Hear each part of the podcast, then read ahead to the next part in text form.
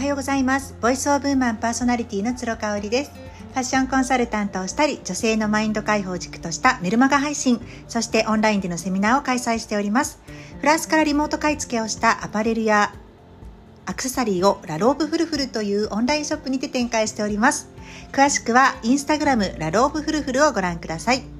はい。今日はねちょっとね分かる人には分かるし、まあ、人によって捉え方違うよねっていうお話になると思います。うーんなのでまあ共感をね得るというよりかは改めてご自身の中にもそういうなんか傷、うん、あの傷がうずくことってあるかなっていうお話をあのしたいなと思います。なんか振り返っていただけたら嬉しいです。自分の傷がうずく言葉ってありますか？っていう今日はタイトルにしました。自分の傷ってねもう治ったかなって思ったんだけれども改めてその言葉を言われると傷がちょっとこう開くみたいなそんな言葉ってないですか？まああのおそらく自分のコンプレックスに思っていることっていうのは自分の傷になっていることですよね。なので例えば体型にすごくコンプレックスがあったとして体型のことを言われないように言われないように生きてきていてなんか最近言われないようになったなと思ったんだけれどもふと久々に会った親戚のおじちゃんおばちゃんにその体型のことを言われてちょっとこう自分の傷、うん、古傷がなんかうずくみたいなことってないですか？でこのね傷っていうのも人それぞれ捉え方が全然違うんですよね。うん。私もね結構その太った痩せたっていうのは女兄弟だったんでねあの姉妹の中で育ったんで厳しかったんですよね。で今でもまあ実家に帰った時に「太ったね」とか言われないようにある程度気をつけているかな太って見えないような服を着てったりとか、まあ、少し体を絞っていったりとかしてるかなって思うのでこれは自分の古傷がうん、まだ癒えてないんだなっていうのを感じる瞬間でもあるんですよね。ただまあ家族に関してはそれがなんかもううちの場合は日常会話というか挨拶みたいになっているところもあったりするのでうーんあんまり気にならなくなったかなという気がしますね。うんただ、まあ、この「太った」とかっていう言葉ってうちの今のね私の家族を例に挙げると、まあ、主人は、まあ、あのちょっとメタボリックなのでねお腹が出ちゃってるんで私再三言ってるんですよね。ちょっとお腹出てきたんじゃないっていうことを言ってるんですよね。でもまあ主人はあんまり気にしてないですね。で主人がねあの気に自分が気になったらすぐスイッチ入ってダイエットするタイプなんで人からあんまり何を言われても変わらないタイプ。変わらないんですよね。人ってねもしかしたらあんまり古傷がないのかなっていう気がするし、まあ、うちの主人自体がそういうなんか難しいことをわちゃわちゃ考える人じゃないので自分にとって古傷になる言葉って何かみたいなそこまで掘り下げてない可能性はありますね。ただねやっぱ長男はね結構美意識が高いのか自分で聞いてくるんですよ「僕太った?」とか「もうちょっと体絞んないといけないかな」って10歳なんですけどね。うん、でそういう時にあちょっとあのお菓子をねそういって思うんだったら少しお菓子を減らしてみたらってご飯は絶対減らさない方がいいよ背伸びるしねって。今大事な時期だしねって、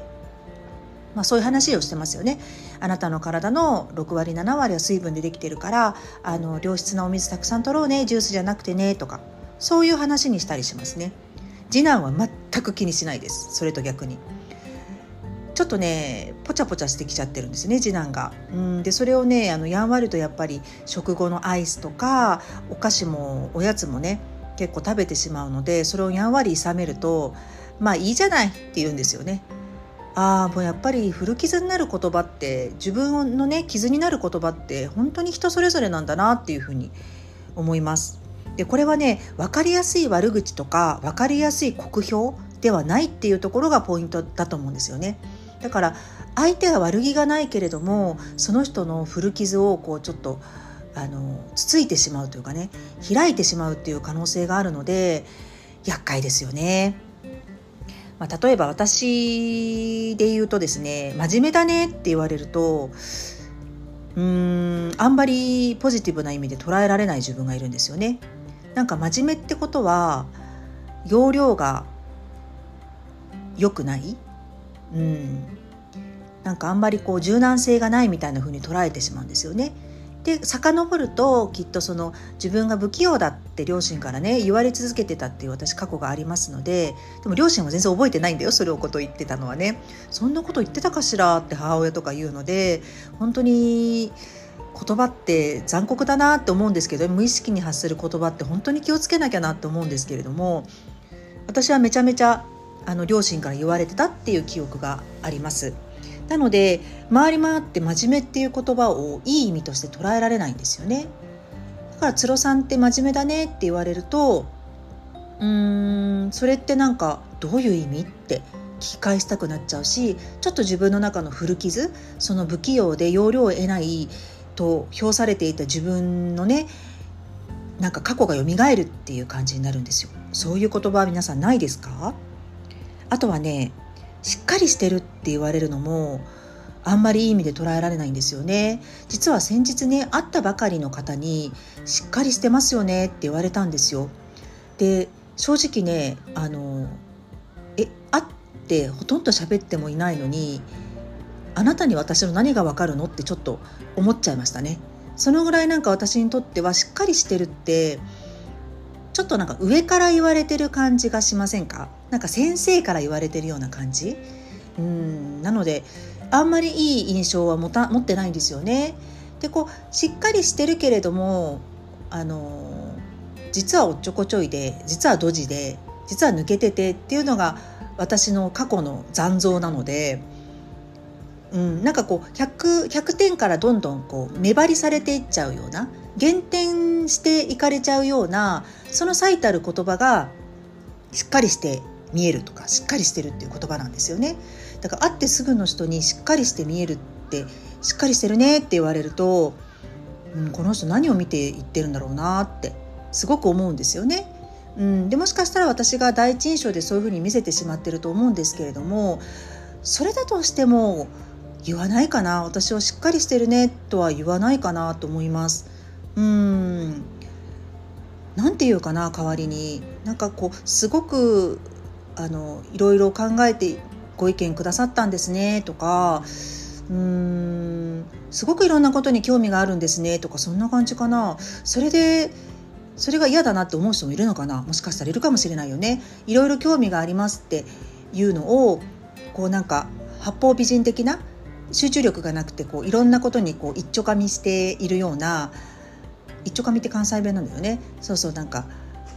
ちょっとこう飽き性みたいな感じで取られる人もいるよね。きっともしかしたら小さい頃にお母さんにそういうふうに言われてたとかね。うん難しいね。だからなんかあんまり人を評する言葉っていうのは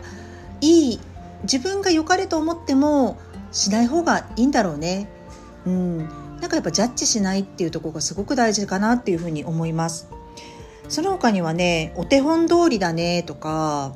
うん普通だねとか言われるとなんか私の場合あんまり嬉しくないかな。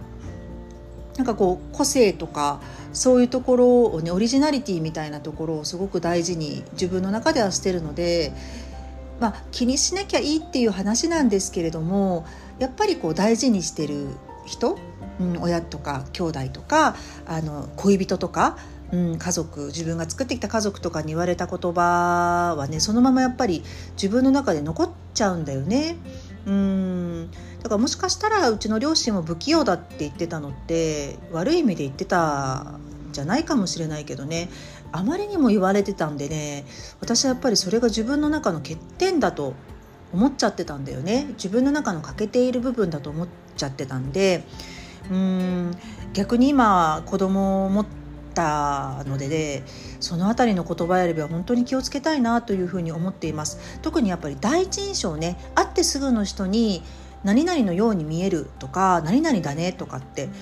あんまりこうあの肩にはめ込んだあの言葉を言葉でこうその人を表さないようにしかもその人にこう本人に伝えるっていうことはしないようにしてるかなっていうふうに思いました。今日は自分の傷がうずく言葉ってありますか？というそういうお題でお話しさせていただきました。今日も感謝と笑顔あふれる一日にしましょう。